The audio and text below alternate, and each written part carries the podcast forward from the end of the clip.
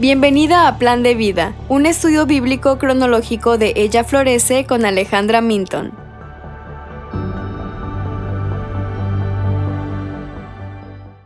Hoy estaremos viendo los capítulos 4 a 6 de Números. ¿Qué está pasando? En el capítulo 4 leemos un censo de los levitas de 30 a 50 años de edad que serían responsables cada clan de deberes específicos a medida que trasladaban el tabernáculo de un lugar a otro.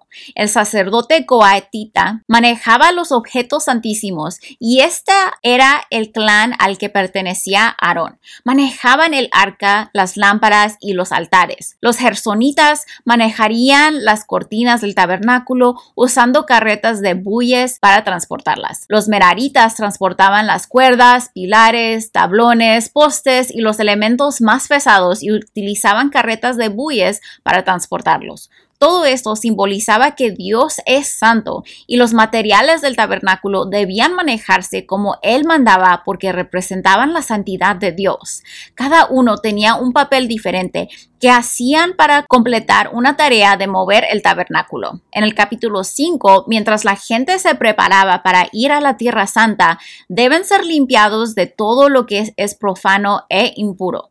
Los inmundos fueron excluidos de estar en el campamento y separados del pueblo, incluyendo inmundicia, lepra, muerte o algún tipo de flujo. Las personas que robaron bienes y juraron negarlos debían devolver los bienes más el 20% y también ofrecer un carnero como ofrenda por la culpa.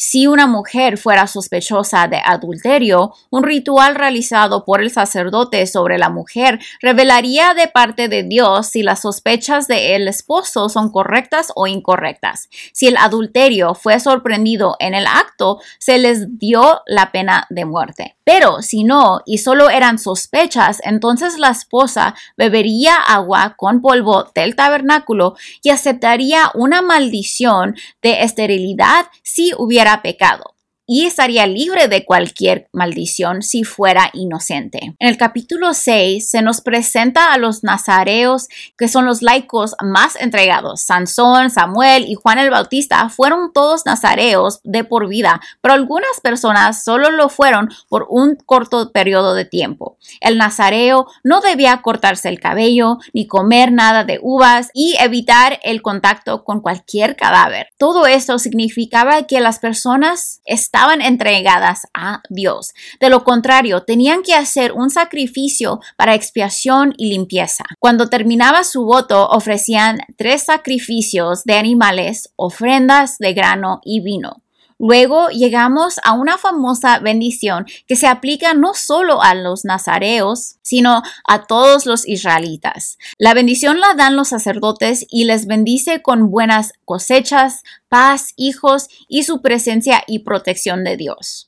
Bueno, entonces, como todo esto apunta al Evangelio, así como Dios llamó al pueblo a ser santos, también quiso bendecirlos. Los capítulos que leímos hoy muestran que Aarón bendijo al pueblo.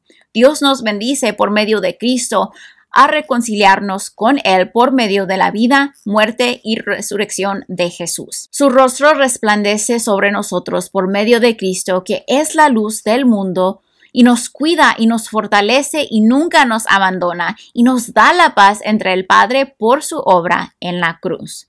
Romanos 5, 1 al 2 dice, por tanto, habiendo sido justificados por la fe, tenemos paz para con Dios por medio de nuestro Señor Jesucristo, por medio de quien también hemos obtenido entrada por la fe a esta gracia en la cual estamos firmes y nos gloriamos en la esperanza de la gloria de Dios. Y así entonces, como los levitas y cada clan tenían diferentes roles que desempeñar, nosotros también, como miembros del cuerpo de Dios, la iglesia, tenemos diferentes roles que desempeñar y servirnos unos a otros como Cristo nos ha servido y amado. Entonces, aquí hay algunas preguntas para que reflexiones sobre lo que leíste hoy.